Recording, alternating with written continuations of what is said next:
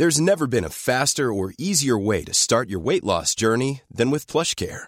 PlushCare accepts most insurance plans and gives you online access to board-certified physicians who can prescribe FDA-approved weight loss medications like Wigovi and Zepbound for those who qualify. Take charge of your health and speak with a board-certified physician about a weight loss plan that's right for you. Get started today at plushcare.com slash weight loss. That's plushcare.com slash weight loss. plushcare.com slash weight loss.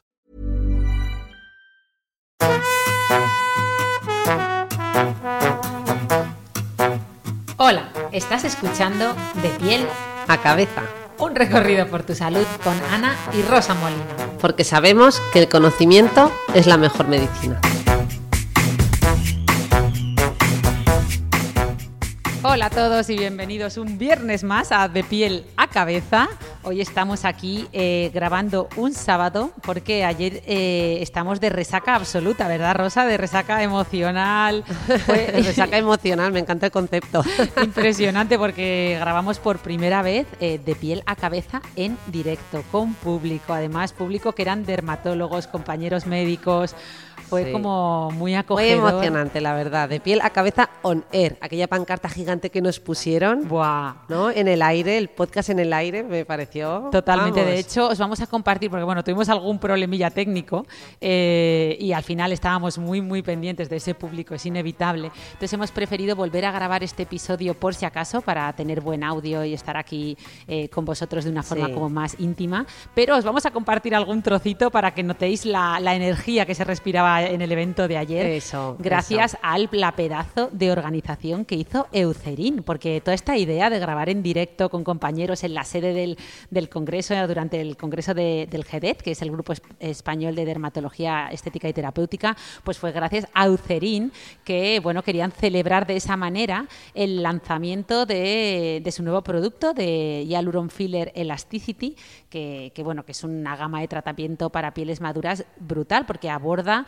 eh, las tres dimensiones del envejecimiento de la piel. Es lo que me gusta a mí, menos es más, ¿no? Un productazo con varios eh, principios activos muy potentes, eh, como ácido hialurónico, que nos ayuda a hidratar la piel, collagen elastin complex, que mejora, bueno, ayuda con toda, con toda la, la elasticidad y la firmeza de la piel, y sobre todo, sobre todo, el activo estrella de Eucerin, que es el tiamidol, que es... Bueno, yo con esa idea me quedé ayer, que no sí. lo había escuchado. Digo, anda, esto del tiamidol. El tiamidol es su principio activo patentado por ellos estrella porque ayuda mucho a todas, a todas esas manchas asociadas a, a la edad. Eh, es un activo muy potente, un activo comodín y además han sacado unos, bueno, toda una gama, ¿no? Pero que a mí me tiene enamorado en concreto eh, el serum que, que hemos tenido la oportunidad de probarlo en exclusiva y que... Sí, vamos, yo lo llevo puesto hoy, que para esta también, ¿qué resaca crees? emocional que decías me ha venido fenomenal. Totalmente, totalmente, pero nada, bueno, que... que bueno, yo te doy cremita, tú me das cremita, Ana, esta cara que traemos hoy. No, no, muy, muy, muy, muy agradecidas a Eucerin, que además Sí. es un laboratorio que yo conozco, yo creo que todos, nos ha acompañado a todos desde la infancia, ¿verdad? Es un laboratorio como muy cercano, que todos eh, le tenemos mucho cariño, porque además hace verdad. productos de, de cuidado de la piel, pues muy gustosos y que llevamos usando toda la vida, pero que, que yo sí que los conocía especialmente y sí que son, sabía que son un laboratorio, pues eso, alemán, ¿no? Que tienen toda esa ciencia, toda esa investigación detrás, toda esa rigurosidad, pero... Lo de que era alemán, yo reconozco que así como Eucerin ha estado siempre en casa, no sabía que era alemán, pensaba que era americano porque mi señor marido se dedicaba a traer tarros gigantes, mm, ahora no recuerdo qué producto de Eucerin era, era como un labial, puede ser, eh, pero en, ta- en tamaño king size, tamaño americano. Ah, claro. Entonces, claro, no se te olvidaba. Y decía, pero ¿a ¿dónde vas con ese tarro que te va a durar 10 años? no le duraba 10 años, ¿eh? Ah, yo creo que, que hablas del Aquafor. Ah, sí, es- yo creo que, era el es un- Aquafor. es un el Aquafor. Sí, sí, sí, era esto. Sí, era esto. porque es un, es un oclusivo muy potente que nos sirve para reparar, bueno, lo usamos muchísimo en consulta. Pero bueno, el Bueno. caso es que es un laboratorio que lleva más de 140 años y ya que nosotros, el podcast de ayer fue hablar de conceptos disruptivos en envejecimiento, cómo envejecer mejor mejor, ¿no? Y, sabiamente, pues ellos son expertos en haber sabido no solo envejecer, sino casi que rejuvenecer a lo largo de toda esta historia que lleva Eucerin en el mercado. Así que estamos muy, muy agradecidas, sobre todo al equipo que se han portado fenomenal con nosotras. Yo creo que eso se nota, ¿verdad? el cariño que, les tenemos y, para nosotros ha sido toda una experiencia y estamos muy contentas de lo mucho que nos han apoyado. Muchas gracias y por este despegue de, de la eh, cabeza en directo. en directo. la verdad, una auténtica experiencia, ¿no? Una, no se nos va a olvidar. No el primero eh, de pie a la cabeza on air. On air, sí. Y además yo creo que esto lo vamos a, ya, ya no vamos a poder grabar solas. Ya vamos a necesitar público cada dos por tres, o sea que preparaos. Pero bueno, vamos ya con el tema que nos estamos enrollando mucho eh, y es un temazo y merece la pena empezar a, a profundizar en él, ¿verdad, Rosa? Venga, es el momento es ya. Eso. Pues venga, vamos a empezar a hablar de temas disruptivos en envejecimiento y si te parece voy a empezar yo con una primera idea. Es una idea un poco potente a la vez que puede resultar chocante, ¿no? Y es que al final eh, pues bueno, somos una especie un poco de aguafiestas, ¿no? Desde, desde que nacemos somos conscientes de que vamos a morir, ¿no? Eh, y por eso se habla mucho de, múltiples deadlines, todo el mundo vive que si tengo un deadline, otro deadline, pero el deadline más importante, el que realmente nos debe no preocupar, sino por el que debemos ah, eh, vivir, ¿no? Y enfocar nuestra vida es, es como dice la palabra deadline, la muerte, ¿no? Que va implícito en esa palabra. Entonces, mm, Mm, vamos a empezar por el final, haciendo un poco de spoiler, ¿vale? De, esa muerte con la que venimos de fábrica, porque al final los seres humanos venimos con una obsolescencia programada, ¿no? Sabemos que, en algún momento, pues eh, nuestro tiempo en este planeta va a terminar, pero esto no es un mensaje triste, todo lo contrario. Es bueno empezar por ese final, tenerlo sí, me ha sorprendido que empieces tú hablando de muerte, Ana. Memento mori, claro. Muy estoico. Pero bueno, las grandes preguntas son cuándo, cómo y por qué. Y lo vamos a ir desarrollando a lo largo de este podcast. Y vamos a empezar por el cuándo, Rosa, porque, eh, claro, mm, sabemos que, esto va a llegar, pero no sabemos muy bien cuándo, pero nos podemos hacer una ligera idea si tenemos en cuenta conceptos que viene bien repasar, como la esperanza de vida, la longevidad y otros aspectos. Por ejemplo, la esperanza de vida es el promedio de años que se espera que viva una persona y que normalmente está condicionada por, sobre todo, eh, un poco la población, ¿no? el, el lugar donde hemos nacido, ¿vale? En contra de lo que muchos puedan pensar, España ocupa siempre los primeros puestos en el ranking de países con mayor esperanza de vida, ¿vale? Eh, y, la verdad es que, cada vez vamos mejorando. Entonces, la, esperanza de vida del ser humano se, ha incrementado mucho eh, eh, en los últimos años, es decir, desde 1840, gracias a todos estos cambios que hemos introducido en nuestra dieta, en los avances médicos, en, en los avances en el trabajo, en la seguridad social, pues en menos de cuatro generaciones la esperanza de vida ha avanzado muchos más años que en casi 7 millones de años de evolución. O sea, para que veas, quiere decir que, que, vivimos muchos más años, ¿vale? Y eso es así.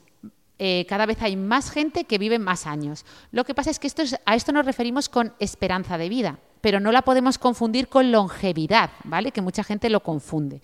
La longevidad es diferente, ¿vale?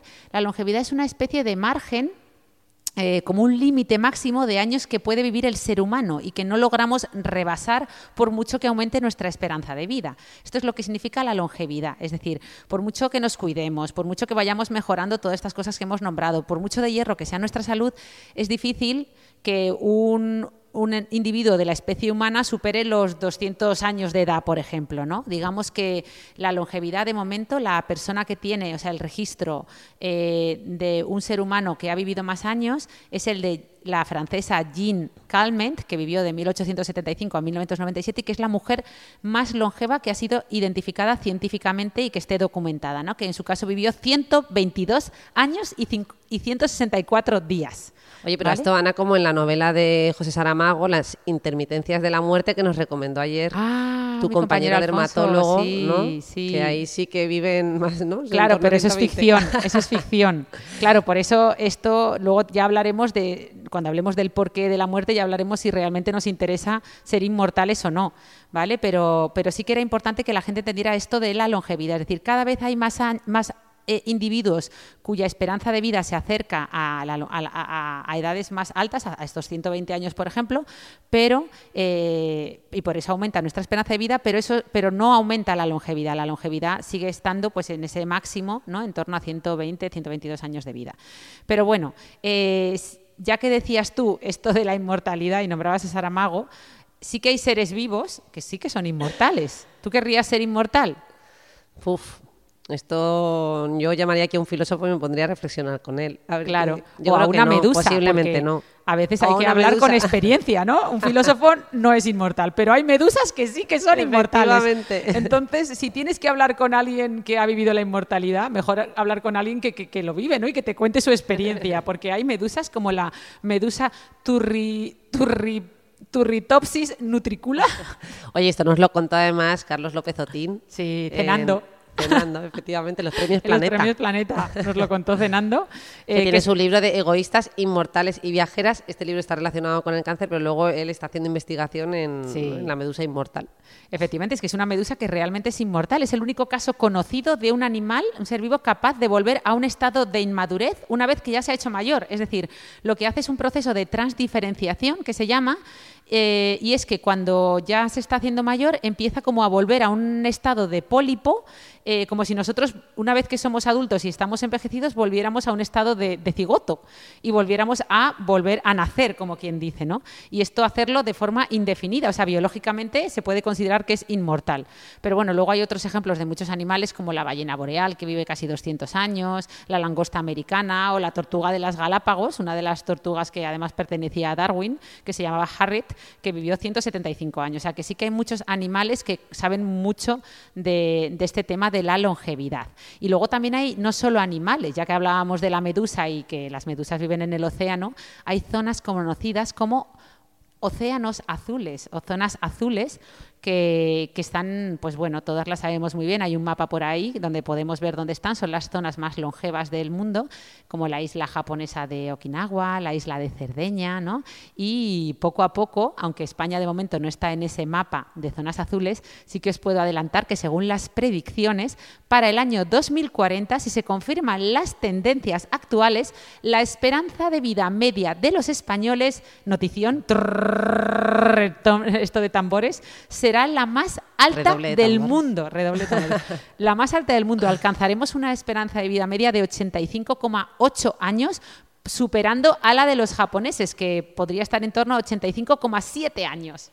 O sea y esto ha dicho en, el 2040. ¿Cuánto tiempo queda exactamente? No lo sabemos. Quedan casi 20 años, pero si, si todo sigue igual, para el 2040 España será el lugar con mayor esperanza de vida media del mundo. para que luego digan que no se vive bien en España. Parezco la típica, ¿verdad? Sí, sí, sí. No, no, que muy bien. Sí, tú y yo nos vamos a ir ahora a comer pescadito aquí en Cádiz y, tú sabes, vamos a, ser parte de esas cifras. Pero bueno, Ana, yo te preguntaba por el tiempo, porque mm, has hablado de longevidad, has hablado de calidad, eh, hay esperanza de, vida, ¿no? Sí. Y, yo creo que hay que, hablar de tiempo. ¿no? O sea, que es el tiempo, mm, quién marca ese tiempo, ¿no? Porque, claro, eh, el tiempo puede ser mm, y no me refiero al tiempo de Cádiz, ojo, que aquí hace un tiempo estupendo, y no como en Madrid, que salí de allí congelada con abrigo, jersey, chaqueta y doble chaqueta, y luego llegué aquí y me tuve que poner manga corta.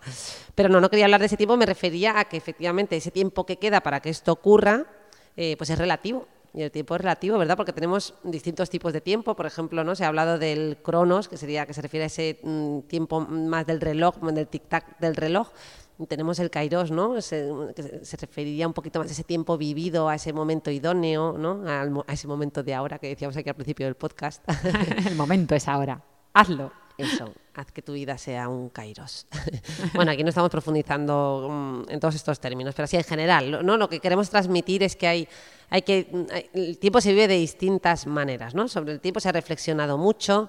Eh, Carl Sagan se referiría, se refería a nuestra vida o a nuestro paso por el por el mundo como un parpadeo cósmico. Oh, qué bonito. Muy bonito, ¿verdad? Porque al final es como que te ayuda también a relativizar y a darte cuenta que estamos aquí de paso y que somos pues insignificantes. Ay, ¿no? sí. ¿No has visto ese meme que circula por redes sociales que dice deja de preocuparte por todo porque tú estás ahí, ¿no? Y sale, una, sale un punto que no se ve Eres un puñetero del parpadeo. universo, que eres eso, eres un parpadeo.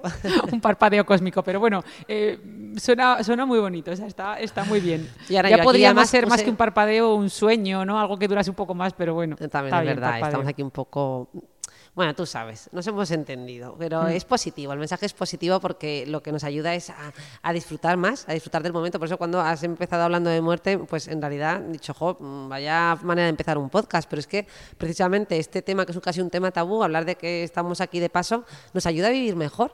Es que esto está estudiado, es que saber que somos finitos nos permite darnos cuenta de qué es lo que es verdaderamente es importante, ¿no? Pero bueno, volviendo al tiempo, Ana, yo además ponía ayer una imagen como de un agujero negro y yo decía, bueno, esto es lo que dice la gente así, mm, pues poeta y tal, y yo digo, y yo así más de a pie, yo digo, pero para mí es que eh, eh, el tiempo mm, en algunos aspectos es como un agujero negro. O sea, tú cuando piensas en algo que hace que tu tiempo se esfume y que desaparezca y tal, ¿tú en qué piensas? Yo, yo, en, yo en el móvil. En el O sea, móvil, efectivamente. Que Yo por cierto, he, he llamado a las zonas azules océanos azules, que no se llaman océanos azules, se llaman zonas azules, pero eh, lo que sí que eh, a los móviles les llaman los infinity pool, porque son Anda. como te echas en una piscina que nunca tiene fin. O sea, entras ahí a navegar. O sea, a nadar Claro, y- y- es que son un agujero negro porque en realidad mm, tú puedes estar ahí haciendo scroll infinitamente. Tendríamos que vivir varias vidas para consumir todo el, todo el contenido, bueno, no del móvil, sino en general, ¿no? que, est- que está disponible en red. ¿no? O sea, te pones a buscar eh, y eso es infinito. Podría estar allí y, y- y no podríamos, ¿no? ni siquiera aunque el día tuviera 33 horas, que, que no nos vendría nada mal, por cierto, pues no tendríamos tiempo de consumir lo que hay ahí. Eh, y además que, Ana, las redes sociales actualmente además compiten por nuestra atención, compiten por nuestro tiempo. Un día me dediqué a buscar artículos que dijeran a ver cuáles eran las redes sociales que más eh, consumía la población, ¿no? además comparando unos países con otros, y lo que me quedó muy claro es eso, que la mayor competencia es tenernos allí mucho tiempo, el máximo posible, esa es la mayor competencia, ¿verdad? Y bueno, hablando de agujeros negros, Ana, yo en realidad más que en la tecnología pensé en, en mis hijos. Yo siempre digo, yo sé cuándo salgo de casa y no sé cuándo voy a llegar. Ahí sí que el tiempo se esfuma. La verdad que a mí la maternidad sí me ha venido a cambiar mi concepción del tiempo. Se acabó la eficacia, la productividad. Como que no, si tú, yo no sé cómo lo haces, eres, eh, eres vamos, te da tiempo a todo. No, yo no, digo, yo era ¿cómo de las que dar- estudiaba 17 minutos. Decía, ahora voy a estudiar 17 minutos, luego voy a hacer 34 minutos de deporte y luego se lo llevaba al minuto y realmente cumplía. O sea, eso es que ahora me entra la risa, claro. Y ahora pasan cuatro horas y vamos, no he empezado ni a pensar en que voy a hacer deporte, ¿no? Bueno, no, deporte lo cumplo, el deporte lo cumplo, aunque sea un poquito. Pero bueno, que me voy por, por los cerros de Úbeda, Ana. Seguimos con el concepto del tiempo porque en salud mental además es algo con lo que trabajamos. Fíjate que eh, pues en, en- en personas que vemos que vienen a nuestras consultas, eh, vemos cómo el, el tiempo fluye de distinta manera según estés, por ejemplo, en una fase depresiva, ¿no? Hay gente que te dice, es que cuando está muy mal, dice, es que el tiempo para mí pasa lentísimo. El día se me hace larguísimo y estoy deseando que llegue la noche para acostarme y que esto acabe. Sin embargo, cuando una persona está en una fase de hipomanía o de manía, que es ese estado ¿no? que conocemos, que es una de las fases que puede aparecer en el trastorno bipolar, en el que nos encontramos eufóricos, acelerados, con fuga de ideas, todo pasa rápido, dormimos poco, no necesitamos dormir, todo nos parece poco porque tenemos un montón de planes y de proyectos y vamos aceleradísimos, ahí el tiempo fluye muy rápido. Fíjate que además duermen poco y sin embargo les parece que les faltan muchas horas al día de todo lo que quieren hacer, ¿verdad? Bueno, el tiempo también puede estar además congelado. ¿Sabes en qué tipo de cuadros aparece esta vivencia de, de tiempo congelado? Eh, en el trabajo. En el tra, también podría ser, efectivamente. En, en el trauma, ¿no? Cuando una persona ha tenido una experiencia traumática, ese tiempo ha quedado como congelado. ah, qué buena esa. Tú fíjate que, ¿no? Cuando la- en, sí, realidad las además- memorias, cada vez que tú recuerdas algo del pasado, en realidad no son, no somos fieles a nuestras memorias. Eso se va reactualizando. Cada vez que lo rememoramos, lo estamos alterando y modificando, con lo cual la memoria inicial pues termina desvirtuándose un poquito, ¿no? La Eso lo, cuenta, eso lo cuenta muy bien Héctor Ruiz en el libro Cómo Sí. aprendemos, ya sé, es un biólogo especializado en, eh, en aprendizaje y efectivamente. Anda. Y también él, eh, es muy curioso cómo tendemos a recordar mejor los hechos traumáticos. O sea, es algo Claro, que... y eso, ese, ese- ese ya no se modifica tanto Mm. porque queda congelado, nos ha impactado tanto que se ha quedado como una fotografía, ¿verdad? Mm. Una fotografía que por desgracia a veces vuelve y vuelve a nuestra cabeza y nos atormenta, ¿no? Es el impacto tan Mm. ¿eh? importante que tienen en las personas que han sufrido trauma, ¿no? Luego también hay esta frase que, bueno, no es que sea muy científica, pero bueno, que es bonito, ¿no? También cómo se describe eh, la- los síntomas depresivos y los síntomas de ansiedad respecto al tiempo, ¿no? Dicen, la ansiedad es un exceso de futuro o la depresión es un exceso de pasado. Bueno, no es que esto sea...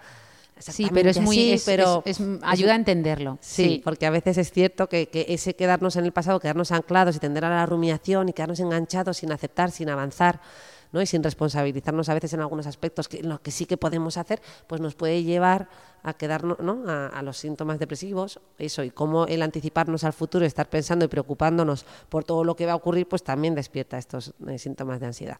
Bueno, esto lo contaba más como algo, ¿verdad? Que, sí, que ¿no? me Y por parece- esa misma regla de tres, eh, eh, la, la felicidad pues sería un buen, eh, ¿no? una buena gestión del presente, ¿no? De, Efectivamente, qué bueno. Mira, Mm. acabamos de, de llegar a una buena conclusión, Ana. Bueno, yo, si me permites aquí que haga además también una pequeña eh, broma, que ayer, claro, rodeadas de dermatólogos, pues no puedo evitar pensar en esto, Ana, porque claro, lo- el- el- yo digo, el tiempo visto por el psiquiatra, ¿cómo lo describe un psiquiatra? No, o un psicólogo, en realidad, bueno, un profesional de la salud mental. Eh, es- eh, eh, me hace gracia porque dentro del hospital somos los médicos que más tiempo tenemos por paciente. Claro, ¿no? O sea, con diferencia.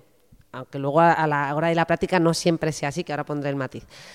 Pero ¿sabes cuál es la frase más repetida de cualquier persona que ha pasado por una consulta de salud mental? Dice, el psiquiatra o el psicólogo me ha visto en dos minutos.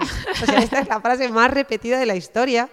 Y a mí, claro, a veces es cierto que Eso sí seguro que con las agendas que tenemos en la sanidad pública, que muchas veces tienes a pacientes duplicados, luego viene una urgencia, luego viene alguien con ideación suicida, ta, ta, ta, ta, tal, pues es cierto que alguno terminas viéndole en dos minutos, porque si no, no te salen las cuentas, si no saldríamos de allí a las 12 de la noche. Eso es cierto. Pero es verdad que, que es curioso, ¿no? Porque es, cuando uno habla de sí mismo, pues el tiempo pasa muy rápido cuando uno está hablando de su mundo emocional, el tiempo pues fluye muy rápido. Y yo misma como profesional me doy cuenta que a veces viene un paciente por primera vez, le dedico 45 minutos y hubiera estado dos horas más preguntándole cosas. Porque es que 45 minutos no dan tiempo de nada. Y en 20, que son las revisiones, pues imagínate, todavía menos, ¿no? Pero bueno, a mí me hacía gracia porque digo, aquí los dermatólogos son los que potencialmente, potencialmente, no digo que lo hagáis, pero sí que tenéis un poquito esa alta resolución frente a otras especialidades y sois los que podéis hacer eso. Sin embargo, nadie os dice, el dermatólogo me ha visto en dos minutos, o sea, queja no la tenéis. Bueno, no, no, sí, sí, sí.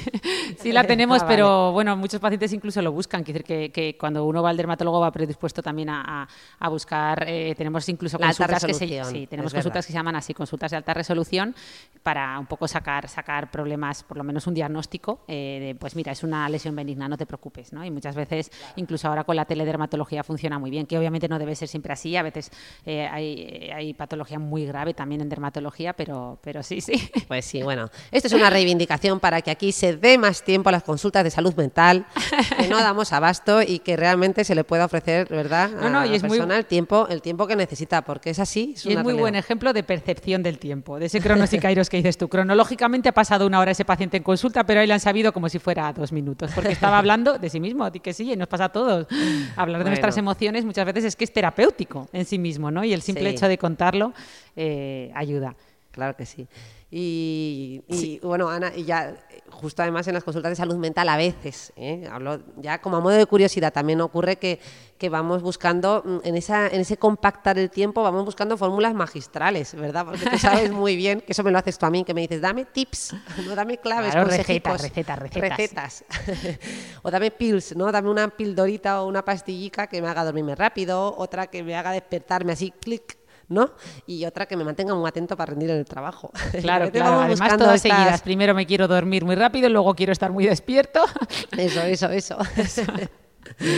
No, y, y buscamos esas fórmulas para cosas que, claro, que requieren pues mucho trabajo y procesos muy largos, muy lentos. Yo entiendo, pues la gente, pues, ¿no? como todos, pues nos desesperamos, ¿no? Pero a veces mm, traemos cosas, mm, mochilas que vienen desde la infancia y son procesos que se cocinan a fuego lento. Claro, uno va a un hospital, sabe que ha ido al dermatólogo el día anterior y le han resuelto algo en dos minutos, No, en dos pero minutos, eh, o o se lo han resuelto, quiero decir, con, con con eficacia, dais un tratamiento y algo que resuelve, Sí. y lo nuestro, pues claro, no, no, no tenemos un consejo que resuelva, ¿no? No Claro. tenemos esa, esa varita mágica y nos lleva mucho más tiempo. Es un trabajo de acompañamiento más largo, ¿no? Más espaciado en el tiempo.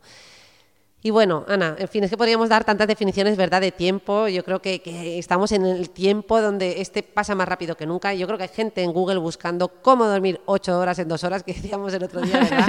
o eso, o, o, cómo eh, este fenómeno del tiempo en las redes sociales lo vemos, en, en, como dice Luis Muiño de Entiende tu mente, entramos en un estado de masturbación o de onanismo neuronal, ¿verdad? Porque como estamos continuamente consumiendo cosas que nos mantengan activos sin darnos cuenta. O sea, vamos a la parada del autobús y a consumir, a consumir contenido.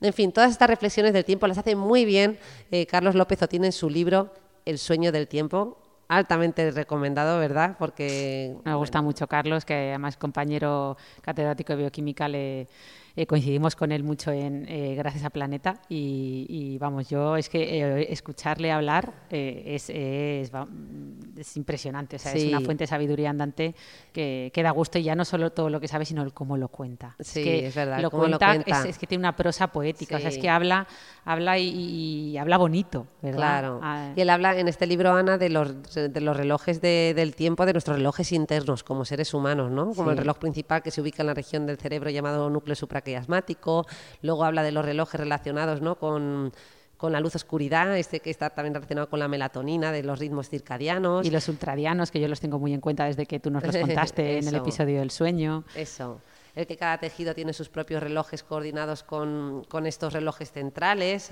luego está pues eso, el reloj telomérico, ¿no? Que está relacionado con estos extremos de los cromosomas, el reloj epigenético, en fin. Él menciona muchos de estos relojes y, y, me gusta un aspecto que menciona que dice muchos líderes de hoy en día viven en una contradicción continua, donde por un lado son conscientes de que la vida es, es frágil y comienzan a hacer deporte y a cuidar mejor su alimentación y por otra parte fallan mucho en la gestión del estrés y de sus ritmos circadianos particularmente en las horas de sueño. ¿no? Eh, y dice además también una otra reflexión, dice, el ser humano nace con muchos relojes biológicos pero ningún bien material. Sin embargo, los directivos tienen muchos relojes mecánicos pero no tienen tiempo. Qué bueno. Qué... Me he acordado de otra frase que menciona Carlos Otín eh, sobre, bueno, la frase de Jorge Luis Borges y sobre la medida del tiempo. Dice, estar contigo o no estar contigo es la medida de mi tiempo. Buah, qué bonito. Me parece una forma muy bonita, ¿verdad?, de definir eh, bueno, pues esta, esta vivencia del tiempo. Qué importantes somos los unos para los otros, ¿verdad? Que, que al final son las relaciones humanas las que, las que definen ese tiempo. Totalmente. Además, eh, comenzábamos, ya que ha, con, has hecho esta reflexión tan bonita, pues volvemos un poco a esas reflexiones del inicio, ¿no? Que al final eh, esa finitud que tenemos, pues la intentamos responder en cuanto a cómo, o sea, a cuándo, perdón, a cómo y a por qué, ¿no? Y en el cómo es curioso cómo esta aproximación a, a saber que tenemos ese final va, va acompañada de un deterioro de nuestras capacidades físicas y mentales, ¿no? Entonces muchos se hacen esa pregunta y se ha hecho, es una pregunta recurrente a lo largo de la historia de, vale, morirse vale, lo puedo entender y no sé si me gustaría ser inmortal, ¿no?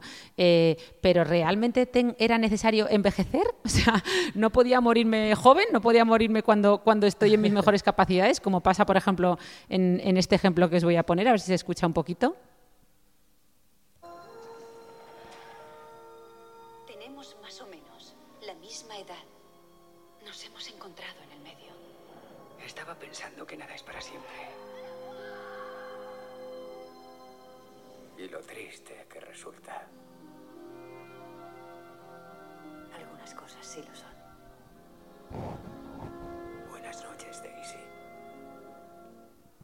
Bueno, es un extracto del curioso caso de Benjamin Button, la película que todos habéis visto, ¿verdad? Que para los pocos que no la hayan visto la recomendamos y es, bueno, pues es una, una persona que nace siendo, pues, en un estado senescente, ¿no? Eh, eh, y, y, y, con, y, conforme pasan los años, pues se va haciendo cada vez más joven, ¿no? En vez de, eh, en vez de cumplir años eh, y que eso vaya acompañado de un deterioro físico, pues en su caso es al revés, ¿no? Y muchos se hacen esta pregunta y dice, ¿por qué? O sea, ¿por qué no podría ser así siempre, ¿no? Pues al final también aquí hay dos conceptos que tenemos que aclarar, ¿vale? Al, eh, sobre todo separar envejecimiento de senescencia. Al final cuando hablamos de envejecimiento, de lo que realmente estamos hablando es de senescencia, ¿vale? Envejecimiento se refiere más al simple hecho de acumular años.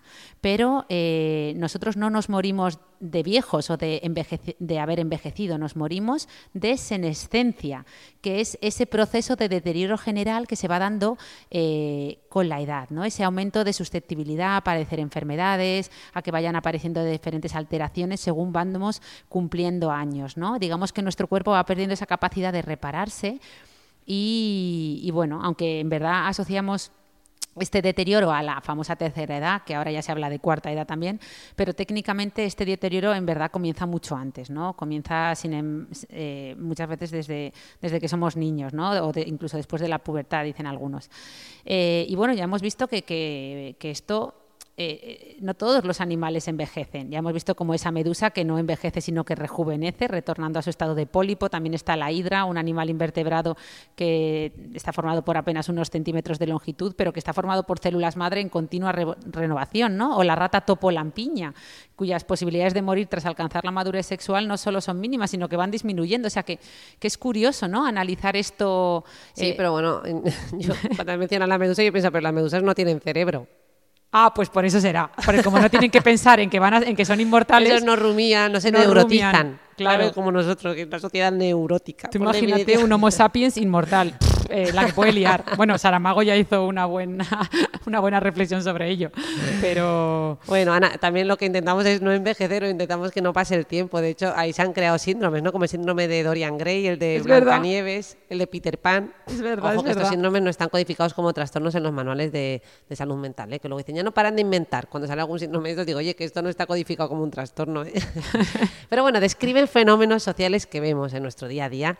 El síndrome de Dorian Gray, que está basado en la novela El retrato de Dorian Gray de Oscar Wilde, eh, denota un fenómeno social y cultural, ¿no? que, en el que hay una preocupación excesiva hacia la apariencia de sí mismo, ¿no? en el que nos preocupamos excesivamente sobre nuestro aspecto físico. De hecho, esto se acerca y se ha descrito también en paralelo a, este trastorno que hemos mencionado aquí, a la dismorfofobia, ¿no? cuando mm. eh, sobre un defecto real o, que no existe, un efecto real pero mínimo, o algo que no existe, distorsionamos la realidad, ponemos el foco excesivamente en ese defecto eh, hasta el punto que, bueno, pues que nos resta calidad de vida porque pasamos tiempo eh, desproporcionado dedicado a esto, ¿no? Así que el síndrome de Dorian Gray se refiere un poco a esto y, a la dificultad que tenemos para ajustarnos a ese proceso de envejecimiento y que al final va acompañado de una serie de, fenómenos de madurez ¿no? por los que tenemos que pasar. También el síndrome de Blancanieves, que por cierto, a lo mejor no se le tenía que haber llamado Blancanieves porque no se refiere a ella, se refiere a la madrastra. ¿no?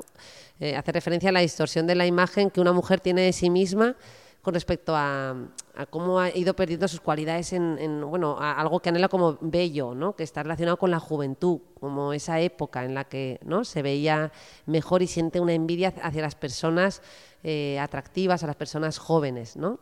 Qué bueno. Y viene un poquito a reflejar lo mismo. O el síndrome de Peter Pan, que no es exactamente lo mismo, en realidad el síndrome de Peter Pan va más en línea con lo que tiene que ver con nuestro mundo emocional, ¿no? Viene a describir rasgos eh, caracterizados por una gran inmadurez emocional en la edad adulta, en la que, bueno, pues hay como, es como si hubiera un desfase cronológico con, ¿no? con el mundo emocional.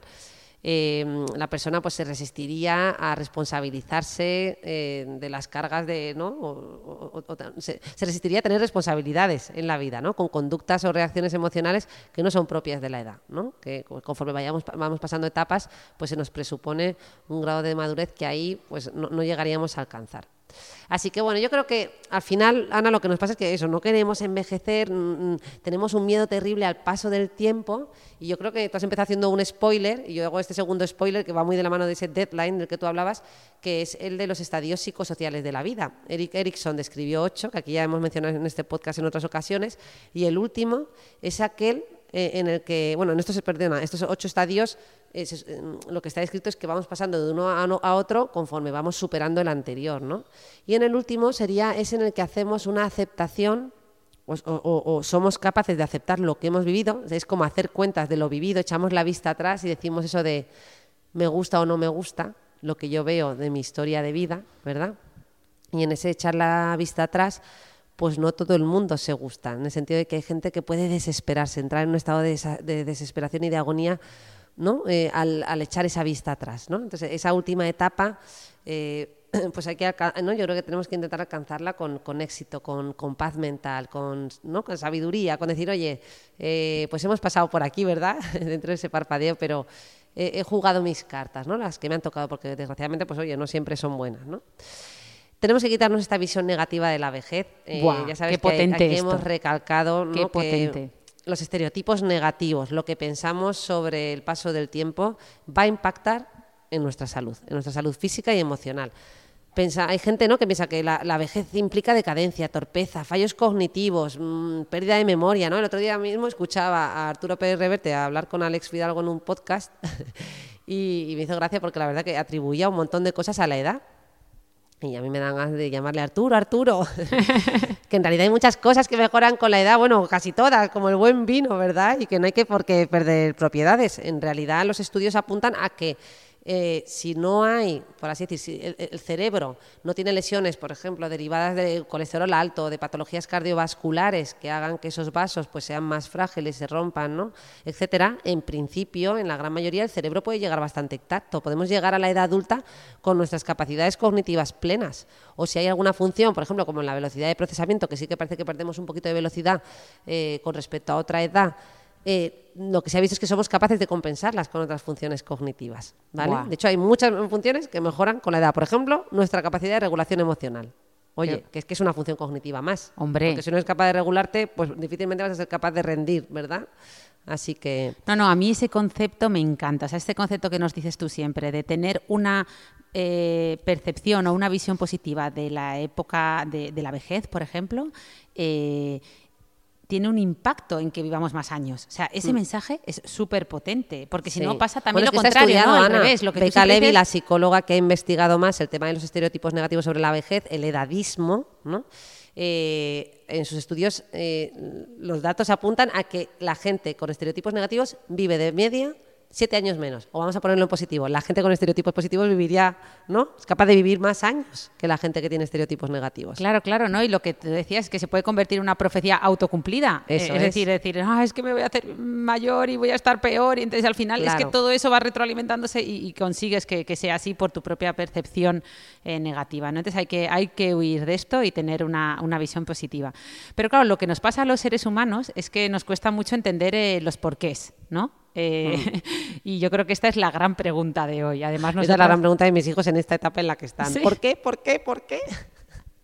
Pero es que es la gran pregunta que se ha hecho el ser humano de siempre, ¿no? Y por eso a, eh, a mí me gusta mucho eh, eh, aportar esta visión de la medicina evolutiva o la visión de la evolución a, a casi todo, ¿no? Y nosotras encima eso lo traemos muy de fábrica porque nuestro padre era paleon- paleontólogo, eh, bueno, nos hemos criado eh, entre libros de evolución humana desde muy pequeñitas y, y, bueno, pues además recientemente yo me leí Homo Imperfectus de María Martiñón Torres, que curiosamente es una Hemos eh, paleo- ayuda, médico y paleoantropóloga, ¿no? es paleoantropóloga, pero es que además estudia medicina. O sea, ella Mm. eh, entonces, eh, se dedica un poco a explicar la enfermedad con esa perspectiva evol- evolucionista. De ¿no? María es- ya eh, mencionada dos veces tiene que venir a este podcast, ¿no, Ana? Sí, y Arsuaga. Arsuaga ya nos ha dicho que sí. Bueno, Arzuaga ya nos ha dicho que sí.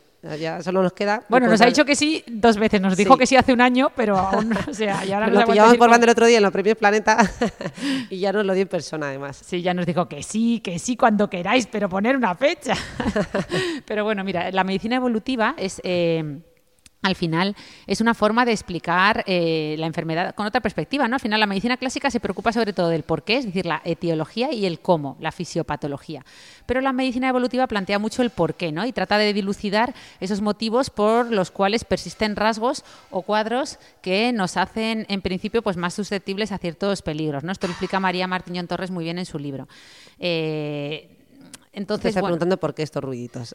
Sí, que te veo despistada. Es que estamos, estamos aquí en el, eh, en el restaurante del hotel y aunque nos están cuidando mucho, pues de vez en cuando va a haber ruidos que se van a colar, no pasa nada, forma parte de, de- de la evolución de, de este podcast. Pero bueno, eh, digamos que a lo largo de la historia se han dado muchas eh, teorías de, de por qué nos morimos, ¿no? Eh, entonces, una de las primeras fue la que dio, eh, fue la teoría de la muerte programada, que la, mm, digamos, la desarrolló el biólogo darwinista August Weismann en 1881 y él un poco decía que el sentido de la muerte es un poco para eliminar a los individuos que comienzan a ser inútiles para el grupo. Atención a, atención a la criba que se marca aquí el hombre.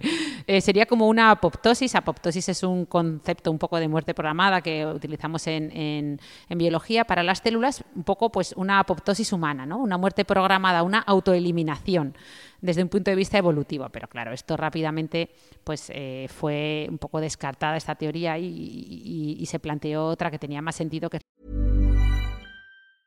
I'm Sandra, and I'm just the professional your small business was looking for. But you didn't hire me because you didn't use LinkedIn jobs. LinkedIn has professionals you can't find anywhere else, including those who aren't actively looking for a new job but might be open to the perfect role, like me. In a given month, over 70% of LinkedIn users don't visit other leading job sites. So if you're not looking on LinkedIn, you'll miss out on great candidates like Sandra. Start hiring professionals like a professional. Post your free job on linkedin.com/people today. Ever catch yourself eating the same flavorless dinner three days in a row? Dreaming of something better? Well, HelloFresh is your guilt-free dream come true, baby. It's me, Kiki Palmer. Let's wake up those taste buds with hot, juicy pecan-crusted chicken or garlic butter shrimp scampi. Mm. Hello Fresh. Stop dreaming of all the delicious possibilities and dig in at HelloFresh.com. Let's get this dinner party started.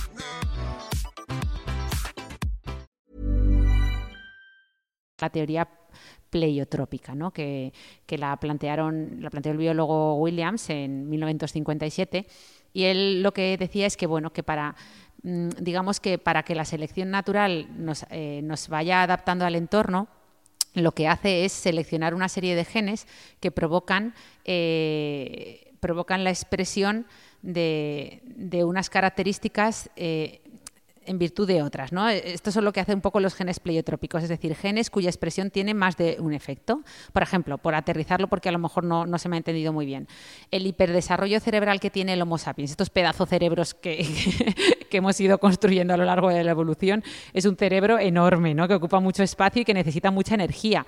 Para eso, otros, estos mismos genes pleiotrópicos se han encargado de asegurarle un sistema de irrigación vascular muy denso, muy sofisticado, ¿no? pero que también es muy delicado es muy proclive al fallo, ¿vale? Mm, Entonces, por eso, nuestro cerebro pues, también puede tener una gran sensibilidad a desarrollar problemas en este sistema vascular que nos dé pues, problemas metabólicos a largo plazo, cuadros neurodegenerativos. Y esto es un ejemplo de, de esa senescencia de coste-beneficio. ¿no? Es decir, una máquina, o sea, la, la, evolución humana nos va llevando hacia una máquina mucho más potente, pero también esto, esto, que nos hace más potentes también nos hace más delicados. ¿no? Entonces, esto es la teoría pleiotrópica, que, que también es muy interesante. Pero ya la última teoría que plantea María Martiñón en su libro y que, es, que a mí es la que más me gusta es la teoría de, conocida como la teoría de la abuela de James O'Connell y Kristen Hawkes, que básicamente lo que, lo que reflexiona es, bueno, pues por qué, por qué los seres humanos, por qué el Homo sapiens cuenta con una población eh, que directamente ya no está implicada en la reproducción y sin embargo están sigue ahí, ¿no? Por, decirlo desde un punto de vista, pues esto que hablábamos de la obsolescencia programada. Cuando hablamos de la vida útil de un objeto, nos referimos a, al tiempo que sirve para cumplir correctamente con la función para la cual así ha, ha, sido creado, ¿no? Pues en este caso se supone que el Homo sapiens, pues su actividad principal o para lo que es creado es la actividad reproductora, ¿no? Pero justo parece que la historia humana está llena de aparentes paradojas, porque al final eh, los, los, Homo sapiens, en contraste con los primates, ¿no? como gorilas o chimpancés, ellos en cuanto termina su actividad reproductora, pues rápidamente el, el tiempo que viven después de haber cumplido con esa eh, con esa reproducción es mínimo, mientras que nosotros, el Homo sapiens, pues ya hemos hablado de esperanzas de vida medias de más de 85 años, ¿no? Entonces, digamos bueno, que Ana, nuestra... Que yo me estoy acordando, te estoy oyendo hablar con toda esta teoría de, de María Martiñón, eh, ¿no? Como el sentido evolutivo, mm, y a mí me viene todo el rato la imagen esta que creaste tú para redes sociales, que pones todos los monigotes típicos de la evolución, ¿no? desde el mono hasta el ser humano, pero el último que pones es un ser humano con los labios recarchutados, súper hinchados. el homo hialuronicus. el homo hialuronicus. Claro, es que hay gente que, o sea, están las teorías la... el ser humano viene a desafiar su propia evolución. Claro, a ver, está la medicina evolutiva, están las teorías evolutivas, está Darwin, están todos los biólogos y luego ya está la gente que se toma la evolución por su cuenta y dice, yo me tomo la evolución por mi cuenta y aquí a desarrollar unos labios enormes. Y ya está, o sea, nada, nada. No, no, esa imagen es impactante, tenemos que ponerla. ¿eh? hemos bajado de los árboles para, para poder volver a tocar los árboles con los labios. Es broma, es broma. Bueno, al final nuestra especie, volviendo a, a- a esta teoría que ya termino, digamos que nuestra especie ha aumentado su longevidad precisamente aumentando periodos de la vida en la que no somos reproductivos. Entonces puedes decir, bueno, pero ¿esto qué, qué- qué- qué- sentido tiene? Pues tiene el sentido del el solapamiento de, de generaciones, que esto es muy bonito. Es decir, no hay que pensar en nuestros mayores como una carga, sino como parte de nuestra riqueza biológica y cultural, ¿no? Porque al final son un depositario vivo de conocimiento esencial para la supervivencia, porque son eh, todas estas personas que están en esa tercera edad, entre comillas, que ya te digo que ahora se habla de cuarta y quinta edad, eh, nos ayudan a cuidar de, de los nietos, a educar a los más pequeños. Ay, esos abuelos. Ay, esos, Esos abuelos, abuelos. ¿de, cuántas, ¿De cuántas nos sacan Claro, en esta vida de conciliación familiar?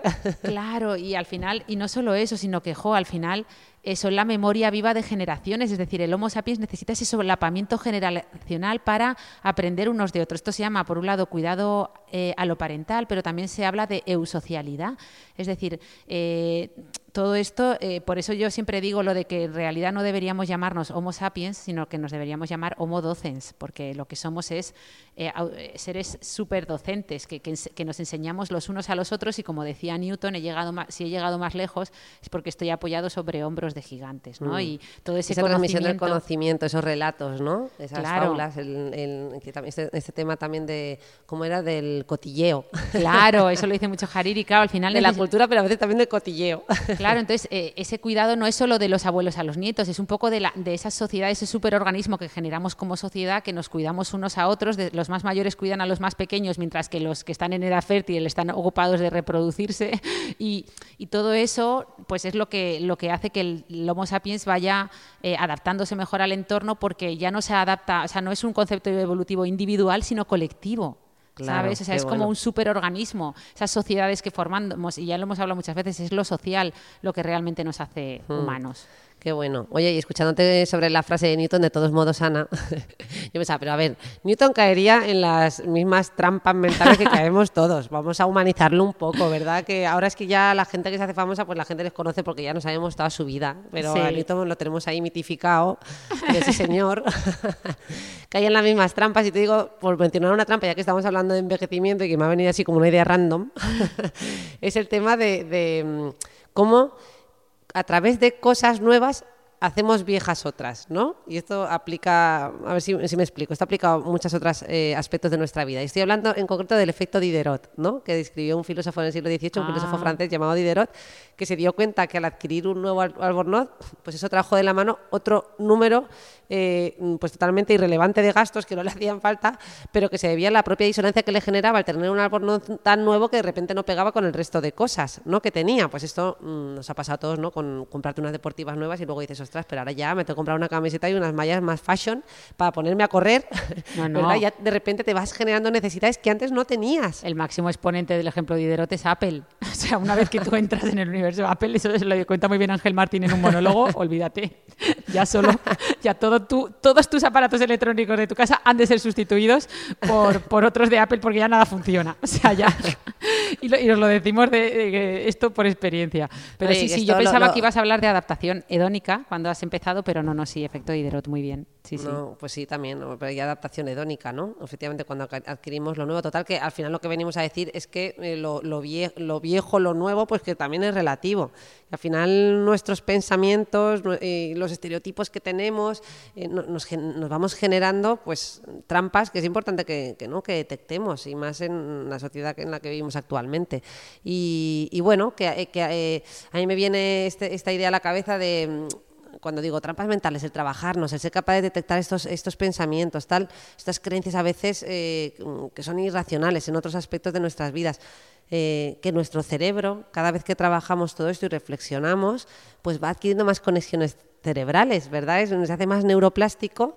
eh, ya sabemos que además la falta de esas arrugas y de esos repliegues, ¿verdad? Que hemos contado alguna vez, pues ese cerebro, mm, por ejemplo, liso, con La na- lisencefalia. la lisencefalia o, o veas en los trastornos o en los cuadros neurodegenerativos donde se pierde la profundidad de estos surcos, la falta de repliegues y de conexiones se asocia a menores capacidades. Por tanto, vamos ahí a generar más repliegues, ¿verdad? A base de retarnos, de ser creativos, de innovar, de, de pensar Pensamiento diferente, de aprender. pensamiento lateral, de Eso es. aprender otros campos totalmente. Nuestros escuchantes lo saben muy bien que en este podcast somos muy de tener arrugas cerebrales.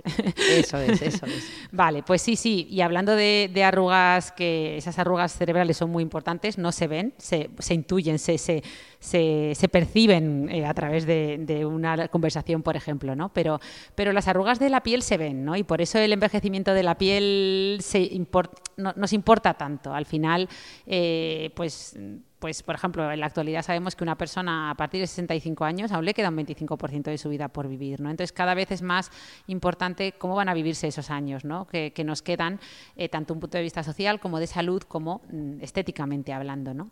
Entonces, eh, el dermatólogo yo creo que hoy en día se está posicionando mucho y está surgiendo una, una subespecialidad muy interesante y muy bonita, que es la... Tú, tú eres psicogeriatra, tú eh, te dedicas a la psicogeriatría, ¿no? Pero Bueno, no a tiempo completo, pero sí una consulta monográfica de esto. Es una especialización que me encanta Pues- y, y además que me aporta muchos mensajes ¿no? Eh, positivos en esta Sí. dirección. ¿no? Yo, te, yo lo he contado aquí alguna vez, esta mujer de 95 años que me decía, yo quiero que me des lo mejor, porque aquí donde me ves en un cuerpo de 95 yo me siento como con 20 años y no quiero que con esto de que con la edad que tengo no me des lo mejor que haya, lo último eh, y no pienses que, que yo ya con esta edad no puedo hacer terapia o que con esta edad no puedo tomarme tal pastilla, porque yo quiero lo mejor. Claro, eso me gustó mucho cuando me dijiste, cuando lo dijiste ayer. Dice que además es de mis pacientes más jóvenes. claro, claro. Una de mis pacientes más jóvenes, María, de 93 años de edad, me decía el otro día. Me encantó, me encantó. Y es que es verdad, ella se siente joven y es que lo es. Entonces, eh, eh, y, y- seguramente por eso vaya a vivir más años, ¿no? Entonces, eh, los dermatólogos también estamos viendo cómo el 50% de nuestros pacientes hoy en día, según las últimas estadísticas, tienen más de 65 años, ¿no? Entonces, está surgiendo una, una dermatología llamada geriátrica, o a mí me gustaría llamarle más dermatología de la longevidad, que yo lo veo como una ventana de oportunidad de, de- hacer mucho ¿no? en, este aspecto, porque al final los dermatólogos, oye, pues ya lo decíamos el otro día, somos mm, auténticos artesanos de ese kintsugi, ¿no? Eh, de- esas fracturas cutáneas que ya sabéis que dedicamos un podcast entero a esta, a esta técnica del kintsugi, esta técnica de reparación japonesa con polvo de oro que repara los objetos rotos haciendo, aumentar incluso su valor. Pues eh, esta es un poco la filosofía ¿no? que tenemos que, que, incorporar en, las consultas de, de dermatología, que es que, bueno, pues, eh, bueno, y como filosofía de vida, ¿no? Que muchas veces en esos errores, esas fracturas son nuestras más grandes virtudes, ¿no? Pero bueno, también tenemos en la consulta muchos eh, de la generación eh, Z o los famosos llamados eh, centennials, ¿no? Que, ya se está viendo cómo gastan eh, mucho más en el cuidado de la piel en comparación con los millennials, eh, la generación X o los baby boomers, ¿no? Ellos además lo hacen porque están convencidos de que la perfección absoluta no atrae, de, tienen un concepto de belleza mucho más inclusivo, ya lo estamos viendo, esa salud, esa, belleza más inclusiva, y están valorando la, la salud por encima de la belleza. ¿no? Entonces se está viendo como en estas generaciones, pues por ejemplo, eh, disminuye eh, un poco el consumo de maquillaje y aumenta el consumo de, por ejemplo, pues productos para el cuidado de la piel. Lo que buscan es tener una piel que, que sea bonita por sí misma, que no haya que maquillarla, no, no haya que enmascararla. Cada vez vamos más a, a esa belleza, más de presumir de, de aquello con lo que venimos de fábrica. Yo creo que es un Mm. mensaje muy, muy, muy bonito y muy interesante. Qué bueno. Y oye, imagino que añadirán que mm, aquello de que mm, con lo que venimos de fábrica incluye al mundo interior, ¿no? Claro. Porque desde ahí eh, pues también podemos hacer mucho. En, en- el tema de envejecimiento, sin duda hay que mencionar ciertos aceleradores del tiempo, no aceleradores de ese envejecimiento, y que tienen que ver con este mundo emocional. Por ejemplo, el estrés. ¿no? El estrés que, conocemos como una reacción adaptativa eh, y, evolutivamente ¿no? beneficiosa que nos permite sobrevivir, eh, mm, claro, al final es algo que aparentemente es abstracto, pero que mantenido en el tiempo eh, se manifiesta además en nuestro cuerpo. Si pudiéramos mirar por un microscopio, ver- ¿verdad? veríamos todos los cambios que se van produciendo interna y externamente. Por eso decimos eh, mucho en este podcast que el cuerpo es el escenario de nuestras emociones. Qué bonito. ¿no? Mm. Y cuando decimos cuerpo, pues nos referimos a todos los órganos, incluido la piel, el órgano más grande, donde se manifiesta mm, pues, más claramente. ¿no? Ese, ese director de cine que te escuché a ti, Ana, decir una, una vez, ¿no? que, que se- que es nuestro cerebro, que es el que se monta las mejores películas. Tal cual, tal cual. pues eso, ¿dónde, dónde las, dónde las proyecta? Pues, pues en su escenario, en el cuerpo. Eh, decía eh, Montaigne que mi vida estuvo llena de grandes desgracias, la mayoría de las cuales nunca sucedieron. Me encanta ¿Montaigne o Mark Twain? Porque yo lo he leído a Mark Twain. Ah, pues bueno, pues yo ya no sé, porque esto ya sabes que lo de la frase es como busques en Google. Sí, sí, hay- al pobre de la le, frase. le- le atribuyen la mitad de las frases de la humanidad, pero sí, sí. Pues podría ser, efectivamente. Oye, también puede ser que se le haya ocurrido a los dos, porque por cierto, el otro día se me ocurrió una idea genial, genial, estaba súper orgullosa, lo hablé con mi amiga Cristina Salazar, la doctora Cristina Salazar, eh, que es muy deportista y que estamos trabajando en un proyecto conjunto, y le digo, Cristina, tengo una súper idea. Vamos a, a llamarle correr para parar, porque vamos a hablar de deporte en este proyecto. Digo, qué potente es este mensaje, ¿verdad? Correr para parar, porque cuando uno corre para, aprende a frenar, ¿no? Frena estos aceleradores del tiempo como el estrés. Bueno, y estaba yo tan orgullosa y Ana, ¿sabes qué? A los dos días sale un anuncio en la televisión de unas deportivas con este eslogan, correr para parar, con un hashtag. Y yo, vaya hombre, no soy la única persona en este planeta Tierra, no sé cuántos millones de personas a las que se le ha ocurrido esta Claro, idea. es verdad, es verdad. Si es que se nos Pero estaba, vamos, yo allí en plan, vamos, me faltó, eh, ¿cómo es? Mm, Patentar la frase para que no me la quitara. No, no, como es, los grandes empresarios siempre lo dicen, dicen, "Una- las ideas no valen nada, como diciendo, el mundo está lleno de grandes, o sea, de, de un montón de personas con que tuvieron grandes ideas, pero que claro, no, eh, o sea, lo, lo que hay que hacer es ejecutar, ¿no? Y, ejecutar sí. esas ideas. Bueno, pero aprovecho para decir esto porque Sí. es verdad que correr para parar, ¿no? Para muy parar guay. el tiempo. Esto creo que es un mensaje también eh, importante. Además, en estos aceleradores del tiempo, eh, por tanto, están nuestras creencias, nuestros miedos, nuestro neuroticismo, ¿verdad? Porque poníamos esta imagen ayer de, de- que la he sacado de redes, ¿no? Que sale un perro con cara de- de- de miedo que dice, cuando ya pasaron tres días y todo marcha bien en mi vida, y pienso, sospechoso. No, no puede ser, porque somos complicados. ¿no? Tenemos que, que- que dramatizar, magnificar, terribilizar y hacer todo mucho más grande.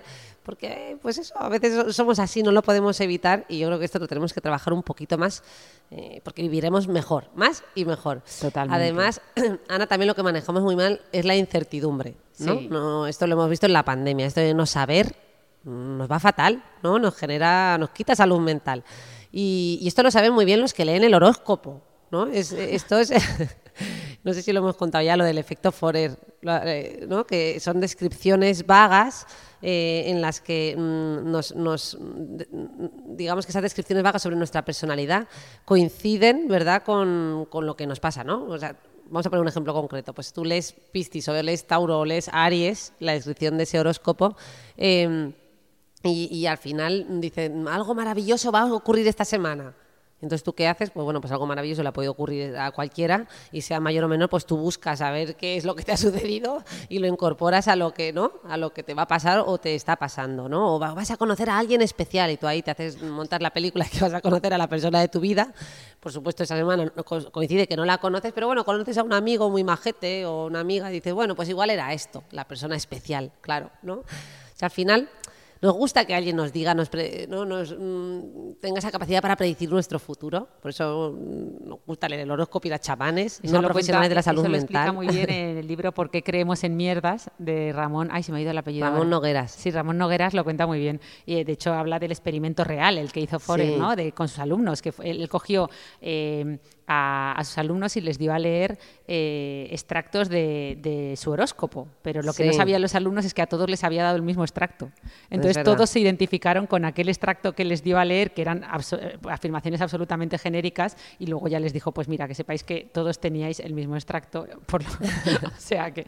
Y originalmente lo llamó la falacia de la validación personal.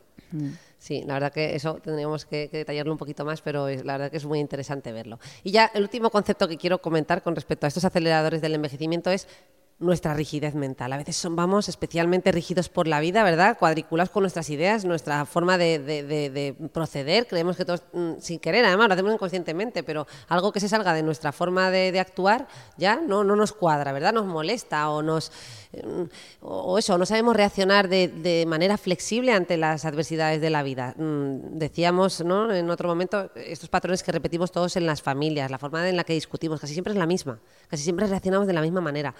Eh, yo ayer les ponía una prueba, ¿verdad?, a nuestros oyentes dermatólogos y les decía, vamos a hacer un ejercicio. Digo, venga, os ponéis todos de pie, Bueno, el, ejercicio inicial, Ana, era que se tocaran la punta de los pies, pero como estaban todos muy juntos, pensé, bueno, esto de tocarse la punta de los pies va a acabar el culo de delante la cara del de atrás.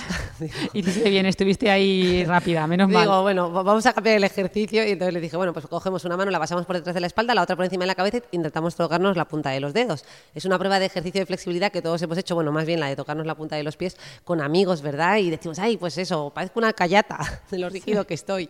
¿no? Y esto lo aplicamos y en el colegio nos han hecho estas pruebas de flexibilidad. Pero ¿cuántas veces has hecho tú, Ana, esta prueba de flexibilidad con respecto a tu flexibilidad mental? Tu capacidad para adaptarte a los retos del día a día, Nunca a la claro, adversidad, nunca lo- a tu forma de reaccionar, a tu forma de discutir conmigo. Qué bueno, porque no hay cómo lo mides tu flexibilidad mental. Bueno, que lo puedes anotar. Por Ah. ejemplo, coges un- como una especie de diario, un folio y dices, hoy he discutido con mi hermana. Yo lo estoy haciendo con la asertividad. Estoy apuntando todos los días que logro ser asertiva. Claro, pues Eh, esto, ¿no? Llevar registros es una forma de probar nuestra flexibilidad. Porque, claro, la flexibilidad cognitiva la consigo a base también de repetición. Evidentemente, la flexibilidad física es lo mismo, Qué ¿no? A base de entrenar. Pero, claro, en la mental, ¿cuánto entrenamos? ¿Quién entrena esto? La Qué tenemos bueno. como abandonada, ¿no? Pues vamos a, a trabajarla más a través de la repetición, vamos a incorporar nuevos hábitos. Y además, para incorporar nuevos hábitos, vamos a deshacernos de los viejos, de los que, que bueno, pues que, que- que nos mantienen esa rigidez.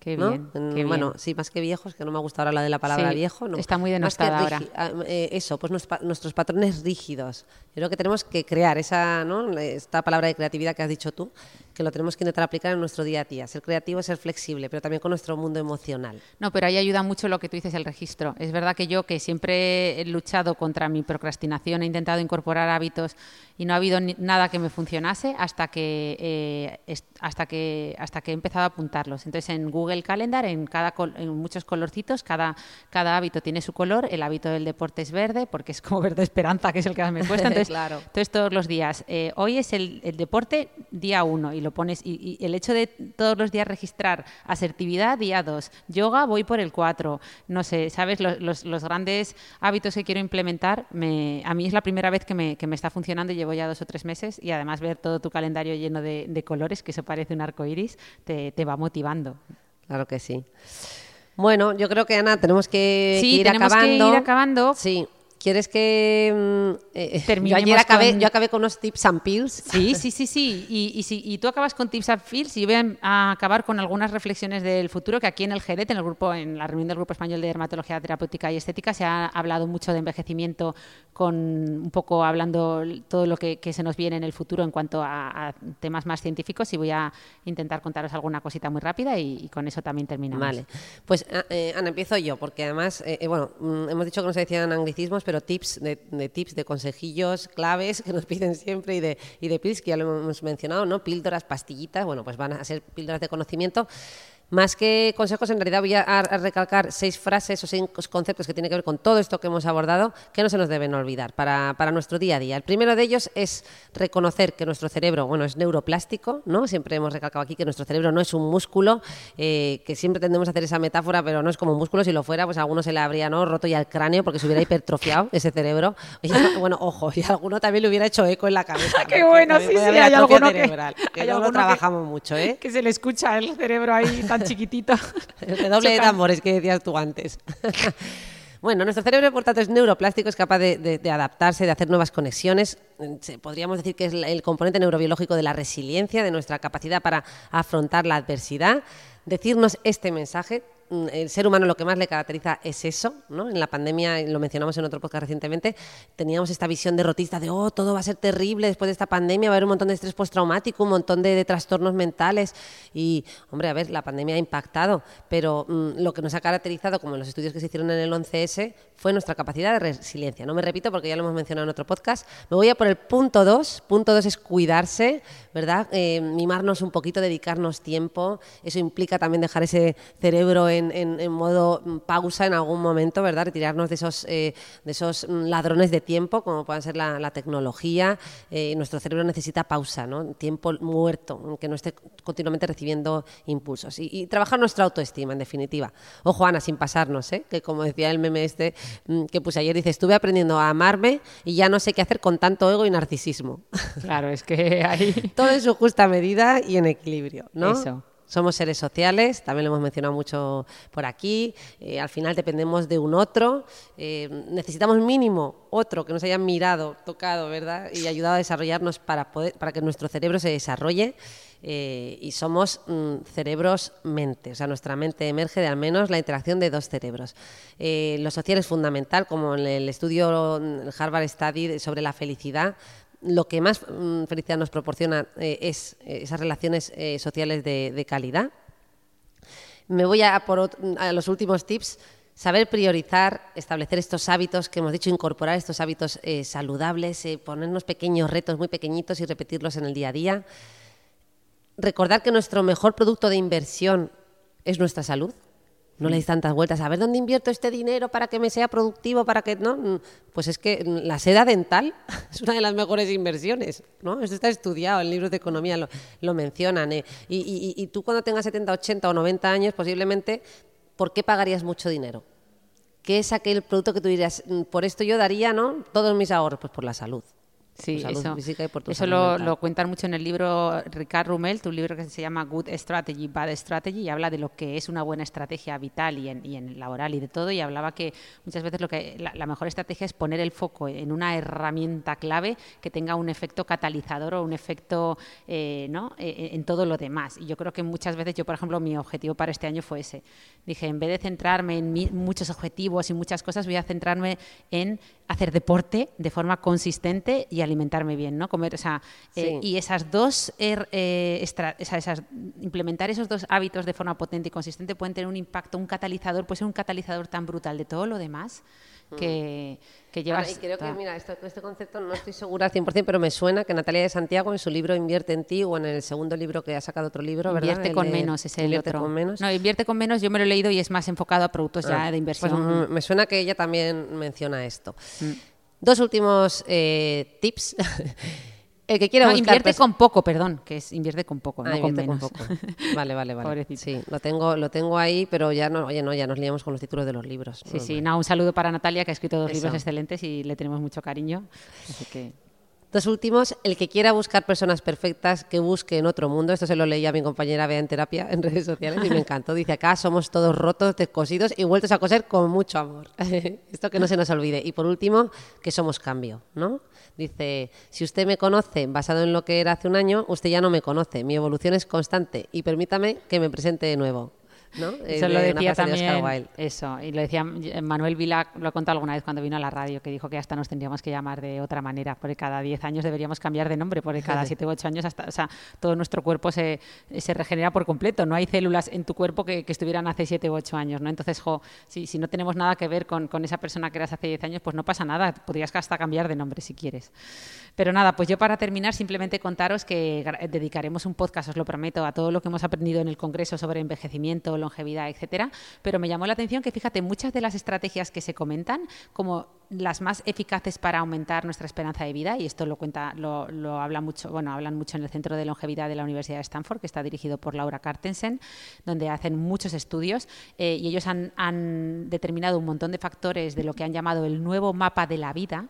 Eh, pues resulta que entre estos factores claves en, en- en nuestra esperanza de vida hablan mucho de ese concepto de dejar de asociar la segunda parte de la vida con la jubilación, la menopausia, la muerte, como cosas ¿no? Eh, que identificamos como negativas, sino todo lo contrario, mantenerse activo a estas edades y, y- y, bueno, tener ese enfoque positivo. Hombre, yo Luego- siempre traigo, traigo a colación a, a papá aquí, que verdad, que él solía decir me gustaba mucho, me parece un, un- no sé, una frase que recuerdo mucho de él. Eh, decía, cada década que pasa me doy cuenta que estoy en la mejor década de mi vida. Eso, eso, La verdad, eso. lo repetía mucho, me parece muy bonito. Muy digo, bonito. "Jope", Sí, ¿no? sí. Eh, Que además lo, lo- lo decía con tanta energía, con, eh, no sé, con tanto optimismo, disfrutaba tan disfrutón, ¿verdad? Sí, Nuestro sí. padre, eh, muy- un investigador nato. ¿Te acuerdas los de emails que nos mandaba? A partir pero al de- mismo en tiempo cuanto- muy disfrutón, ¿no? En cuanto terminamos la carrera, todos los días nos mandaba un email de. Era un poco memento mori. Lo Sí. que hacía papá con nosotras, porque era, eh, oye, muy bien esto que estás haciendo, muy bien que estés trabajando en no sé dónde, pero eh, acuérdate de salir y ligar, acuérdate de salir y disfrutar, acuérdate de viajar un poco. O sea, Sí, vio que se, que se había pasado con esto de que sal- ya nos había convertido en unas estudiosas. frikis ya éramos- ya empollonas y éramos- quería, sí, dijo, estas las tengo que sacar de, pero bueno, del agujero en el que las he metido, pero no, no, no. Eh, a lo que voy, ya con Pues esto termino. Me di cuenta ¿eh? que- lleva la sangre andaluza en sus Sí. venas. Eh, me di cuenta de que grandes de las, o sea, las grandes estrategias que, que proponen, todas estaban, o a lo mejor yo tengo ese sesgo del menos es más, pero todas estaban relacionadas con un poco con el minimalismo. Fíjate, una de las es- estrategias que más efectividad ha demostrado en, nuestra esperanza de vida es la, eh, la restricción calórica, por ejemplo. Comer menos, ¿no? que esto lo sa- saben mucho los japoneses, de levantarse todos los días con un poquito de hambre en la mesa. Pero, pero es que había muchas más, lo que tú decías de las relaciones sociales, priorizar calidad por encima de cantidad. Eh, todo, o sea, mm, en general, eh, ya hablaremos de ello bien, pero lo mismo con el cuidado de la piel, vamos hacia rutinas minimalistas, lo que se conoce como skin minimalismo, ¿no? Skinmalismo, perdón, eh, y un montón de cosas más que, que yo creo que esta época de, de excesiva abundancia, de infoxicación, de obesidad de la información y de todos los aspectos de la vida, vamos hacia el menos. eh, Infobesity, ¿no? Que decías info, tú, infobesity. nos contabas. Vamos, vamos hacia el menos y, y una de las estrategias para estar más y vivir más años es el menos. Así que con eso, con ese concepto termino yo. No sé si quieres añadir algo. Nada, pues que Raúl em, y Paloma, ¿no? Ayer Ah, sí. en el Congreso, bueno, puedes decir tú. Ah, es verdad, es que claro, ayer como grabamos en directo, al final del congreso tuvimos unos voluntarios que, ya que estábamos rodeados de dermatólogos, aprovechamos para que alguno su- subiera y, y ya que teníamos a gente que sabe un montón sobre envejecimiento, teníamos a grandes gurús de, de la dermatología estética, de, de la medicina anti-aging, que ahora se llama well aging, pero ya que teníamos a compañeros tan potentes, pues quisimos que alguno subiera al escenario con nosotras y esa parte sí que la vamos a compartir ahora, ¿vale? Ahora si os quedáis, en cuanto termine la sintonía, os vamos a, a compartir algunos trocitos para que podáis vivir con nosotras la energía que se vivió ayer en el evento en directo y sobre todo que podáis escuchar a nuestros compañeros dermatólogos que su información eh, fue muy valiosa, ¿verdad? Sin duda alguna. Pues nada, un abrazo a todos y nos vemos, el, nos escuchamos y a lo mejor nos vemos, nunca se Bueno, sabe. es verdad, igual nos vemos. El próximo viernes. Hasta luego. hasta luego y muchas gracias a Ucerín Muchas por gracias. apoyarnos en- Es en este verdad. podcast. Gracias a todo el equipo de Ucerín, que además están por aquí. Eh, a ver si las vemos, que son las 4 de la tarde. Seguimos en Cádiz, aún no hemos comido, a ver quién nos alimenta hoy. Vámonos a tomar algo y. Que eso si también rejuvenece neuronas y de todo. Eso, vamos a darles un toquecito a ver si están por ahí. Nos podemos sumar a dar un paseíto por, por el puerto. Un beso. Hasta luego, Hasta luego. adiós. Gurús, ahí en el. O sea, gurús de- del envejecimiento, de la longevidad, de envejecer bien ahí en el Jerez. Así que no sé si hay algún voluntario que quiera salir a, a, a Voluntario o echarnos una mano. voluntario, ¿no? Que era como voluntario forzoso. Sí, claro, obviamente íbamos a cantar voluntarios, volu- pero lo teníamos todo preparado. Tenemos aquí a dos voluntarios, dos voluntarios forzosos maravillosos, dos gurús, ¿verdad? Al doctor Raúl de Lucas y a la doctora Paloma Borregón. Un aplauso. Que yo creo que os voy a ceder a vosotros lo de decirnos tips and pills. Espera, que nos van a pasar un par de micros porque porque vosotros eh, sabéis mejor que nadie, ¿no? Además que yo creo que son un ejemplo eh, auténtico de lo que es... eh, A ver lo que dices. no, no, de lo que de estar tremendo, Raúl, de, de- de- de- de- los 40 en tu caso, no, o sea, los 50 no son los nuevos 40, son los nuevos 20, ¿no? Lo- ha dicho los 40, los 50 y sigue subiendo. En fin. Era para que me cuadrara quitarle 20 años. Estás tremendo. He dicho que estás tremendo, tú quédate con eso, que es la realidad. Contadnos vuestros tips and pills para estar así de bien. Ya te- O sea, a mí me habéis traído aquí para dar un testimonio, ¿no? bueno, o sea, yo, fíjate, esto está súper preparado, ¿eh? Porque nosotros aquí, para ser espontáneos, Súper lo que preparado. hacemos es, es ensayar.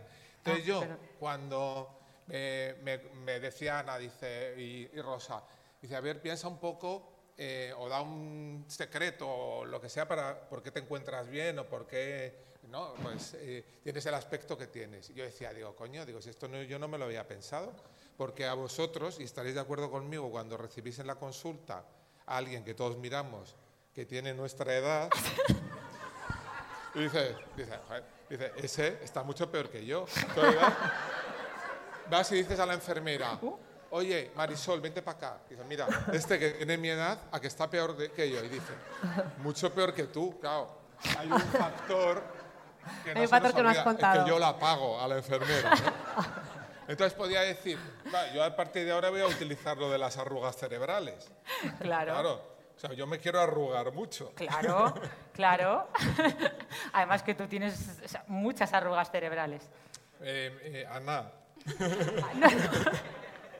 bueno, el caso es que no puedo dar ni- ningún consejo, porque yo creo que, el- que el- el- nuestra perfección muchas veces es, desgraciadamente, mucho mejor de la que yo creo que nos ven en realidad. ¿no? Ay, ¿sabes que eso se llama... Eso tiene Sí, un nombre. eh, Sí, pibonexia.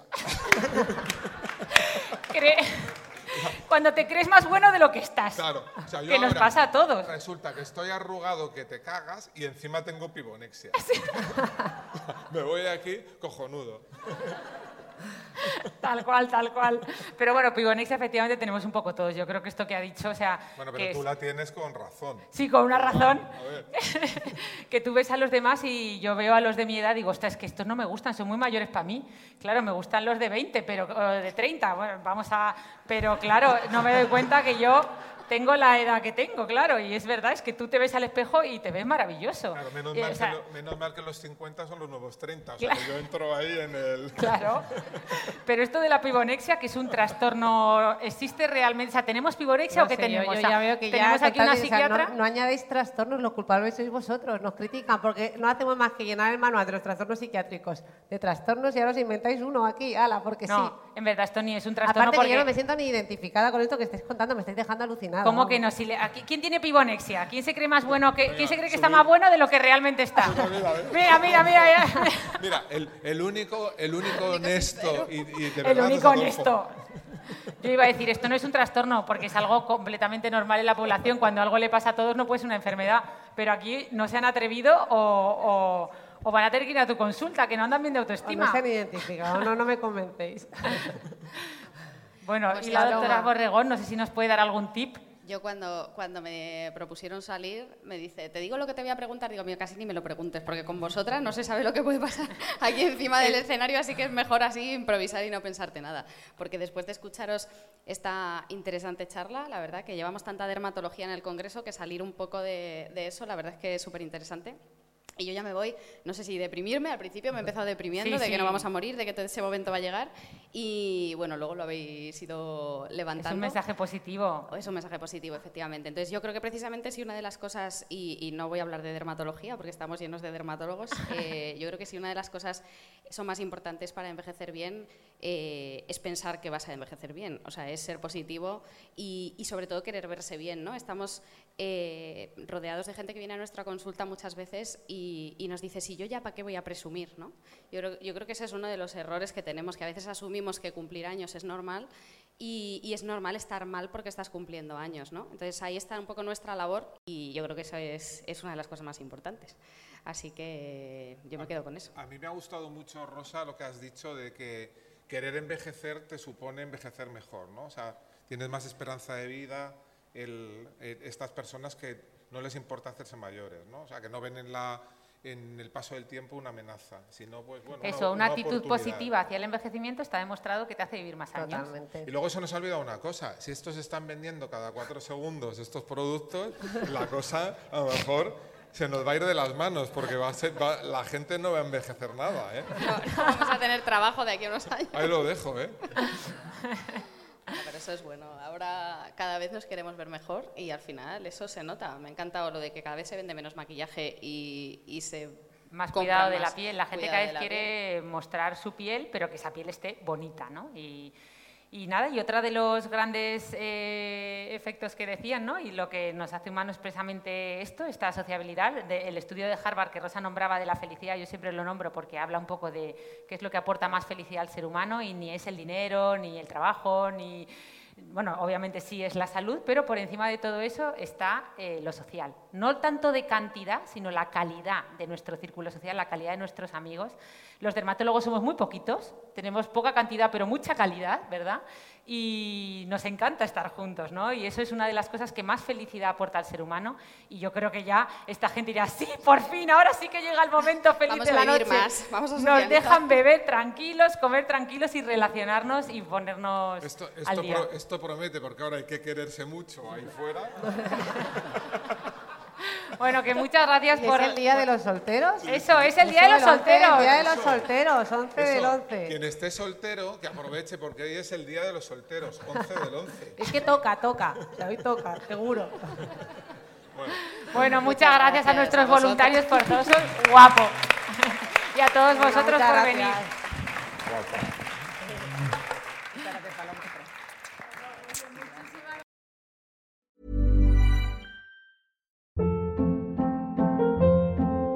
Hold up. What was that? Boring. No flavor. That was as bad as those leftovers you ate all week. Kiki Palmer here, and it's time to say hello to something fresh and guilt-free. Hello Fresh. Jazz up dinner with pecan-crusted chicken or garlic butter shrimp scampi. Now that's music to my mouth. Hello Fresh. Let's get this dinner party started. Discover all the delicious possibilities at hellofresh.com.